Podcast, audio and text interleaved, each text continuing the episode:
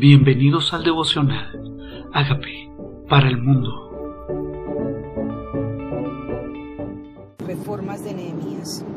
Aquel día se leyó el libro de Moisés oyéndolo el pueblo y fue hallado escrito en él que los amonitas y moabitas no debían entrar jamás en la congregación de Dios, por cuanto no salieron a recibir a los hijos de Israel con pan y agua, sino que dieron dinero a Balaán para que lo maldijera mas nuestro Dios volvió la maldición en bendición. Aquí en este libro se encuentra esto que leyeron, recordaban cuando Balaán fue pagado para que maldijera al pueblo de Israel. Esto está escrito en números capítulo 22 y 23.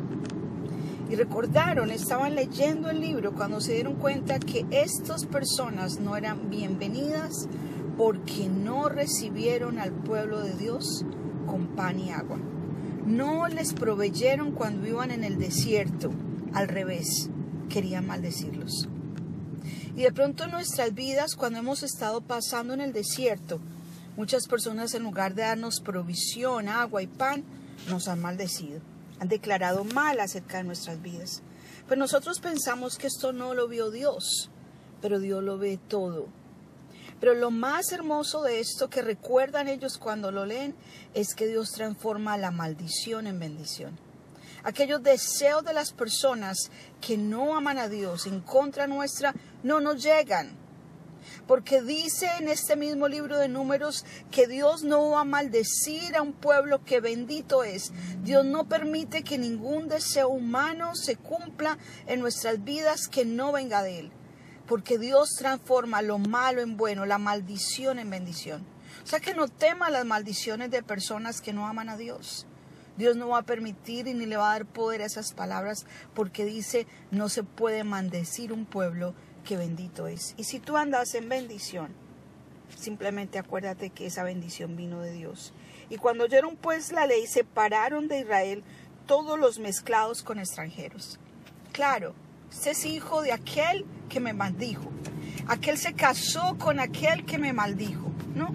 Y el corazón de ellos decidió, ok, no nos vamos a unir en estos. Y aquí hay hijos que nacieron de estas uniones. Uniones entre el que me maldijo y el pueblo de Israel. Uniones entre aquel que deseaba mi mal. Y esto pasó. Cuando oyeron pues la ley, separaron de Israel todos los mezclados con extranjeros y antes de esto el sacerdote Eliab, siendo jefe de la cámara de la casa de nuestro Dios, había emparentado con Tobías y había hecho una gran cámara en la cual guardaban ante las ofrendas el incienso, los utensilios del diezmo, el grano, el vino, el aceite, que estaba mandado dar a los levitas, a los cantores, a los porteros y a la ofrenda de los sacerdotes. Mas a todo esto yo no estaba en Jerusalén, porque en el año 32 de Atarjerjes, rey de Babilonia, fui al rey y al cabo de algunos días pedí permiso al rey para volver a Jerusalén. Entonces supe del mal que había hecho Eliasib por consideración a Tobías, haciendo para él una cámara en los atrios de la casa de Dios. ¿Qué pasa con favores que nosotros hacemos que no vienen de Dios? ¿Qué pasa cuando se quieren congraciar con personas que no agradan a Dios? Esto le molestó a Nehemías y dije que limpiasen las cámaras e hiciesen volver allí los utensilios de la casa de Dios, las ofrendas y el incienso. Lo que es de Dios es de Dios, a Dios lo que es de Dios, al César lo que es del César. Entonces encontré a sí mismo que las porciones para los levitas no les habían sido dadas. El dinero que le correspondía a los que servían a Dios no se los habían dado. Me di cuenta de eso, dice, y que los cantores hacían el servicio habían huido para sus heredades. Claro, al no tener sostenimiento, cada uno se volvió a su casa. Al no haber ofrenda para su sostenimiento, cada uno volvió a su oficio, porque no había ofrenda para ellos. Entonces reprendí a los oficiales y dije, ¿por qué está la casa de Dios abandonada? Y los reuní y los puse en sus puestos. Y todo Judá trajo el diezmo del grano, del vino y del aceite a los almacenes. Y puse por mayordomo de ellos al sacerdote Selemías, al escriba Sadoc y de los levitas a Pedaías y al servicio de ellos Anán, hijo de Sacuri, hijo de Matanías, porque eran tenidos por fieles y ellos tenían que repartir a sus hermanos. Acuérdate de mí, oh Dios, en orden de esto, y no borres mis misericordias que hice en la casa de Dios y en su servicio. Tal vez para ellos no era tan importante que hubiera levitas que sirvieran. Tal vez los recursos estaban siendo usados para agradar a personas que no amaban a Dios, como a Tobías.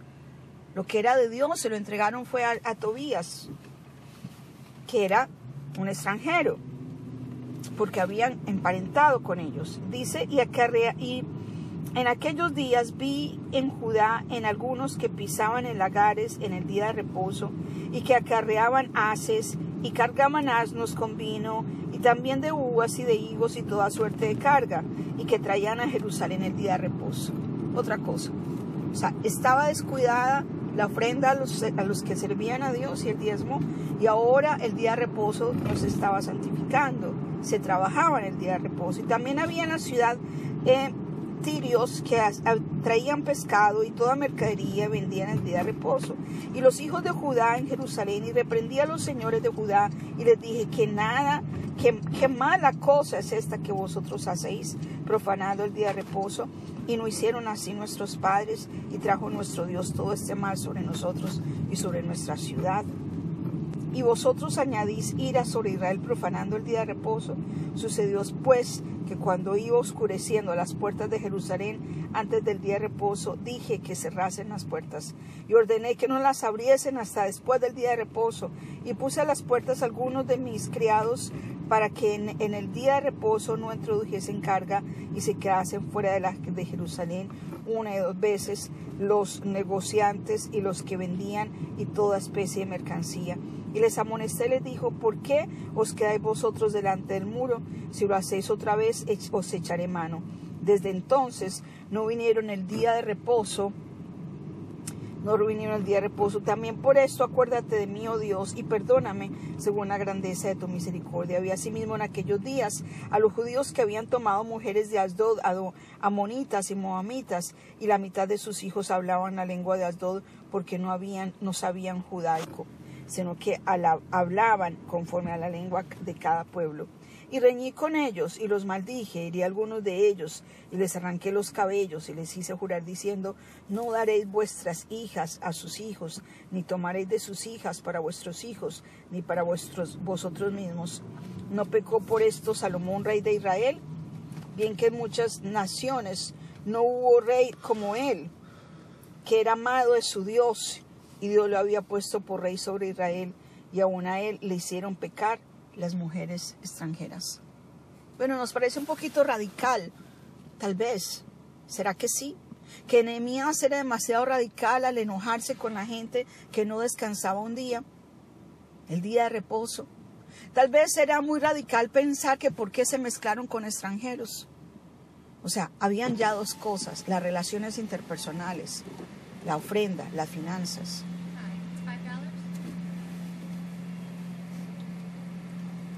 El problema entonces era que Nehemías llegó y se dio cuenta de todo lo que estaba pasando en la ciudad. No había descanso el día de reposo, no había ofrendas y ahora estaba mezclándose con personas extranjeras. Dice, acuérdate de ellos, Dios mío, contra los que contaminan el sacerdocio, el pacto y de los levitas. Lo limpié pues de todo extranjero y puse a los sacerdotes y levitas por sus grupos, a cada uno en su servicio y para la ofrenda de la leña de los tiempos señalados y para las primicias. Acuérdate de mí, Dios mío, para bien. Gracias.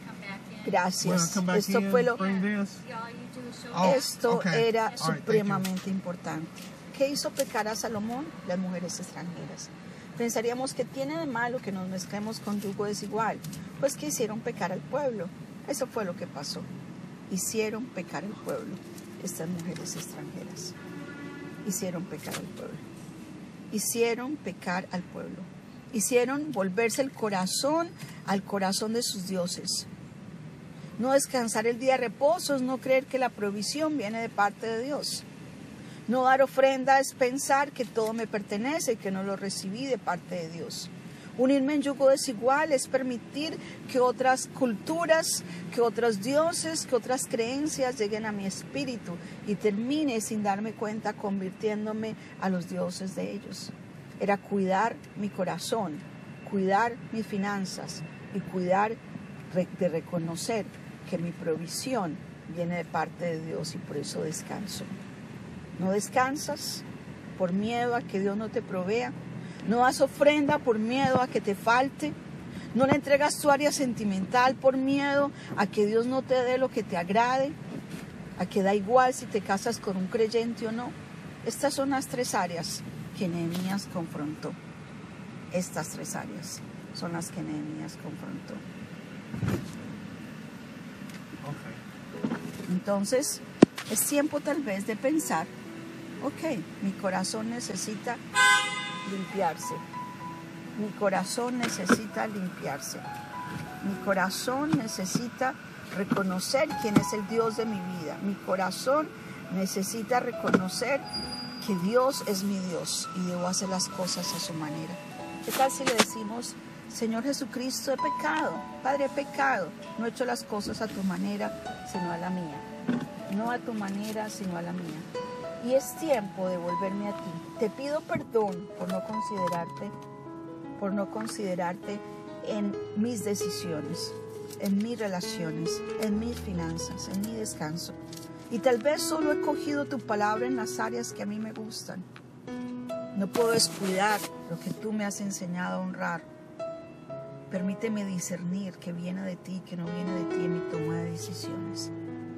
En las decisiones financieras, en las decisiones interpersonales, en mis decisiones de descanso e incluso en no descuidar tu obra. Señor, aquí está tu pueblo, aquí está tu pueblo en la época de Nehemías, pero aquí está tu pueblo hoy, mi corazón hoy, en esta época, en tiempo presente.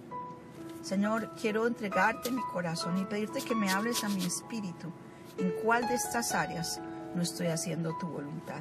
Y permíteme honrarte en todo lo que yo haga. Confieso que soy pecador, pero tú moriste en la cruz por mis pecados. Te invito a que entres a mi vida como Señor y Salvador y hagas de mí esa persona sana y libre que tú quieres que yo sea.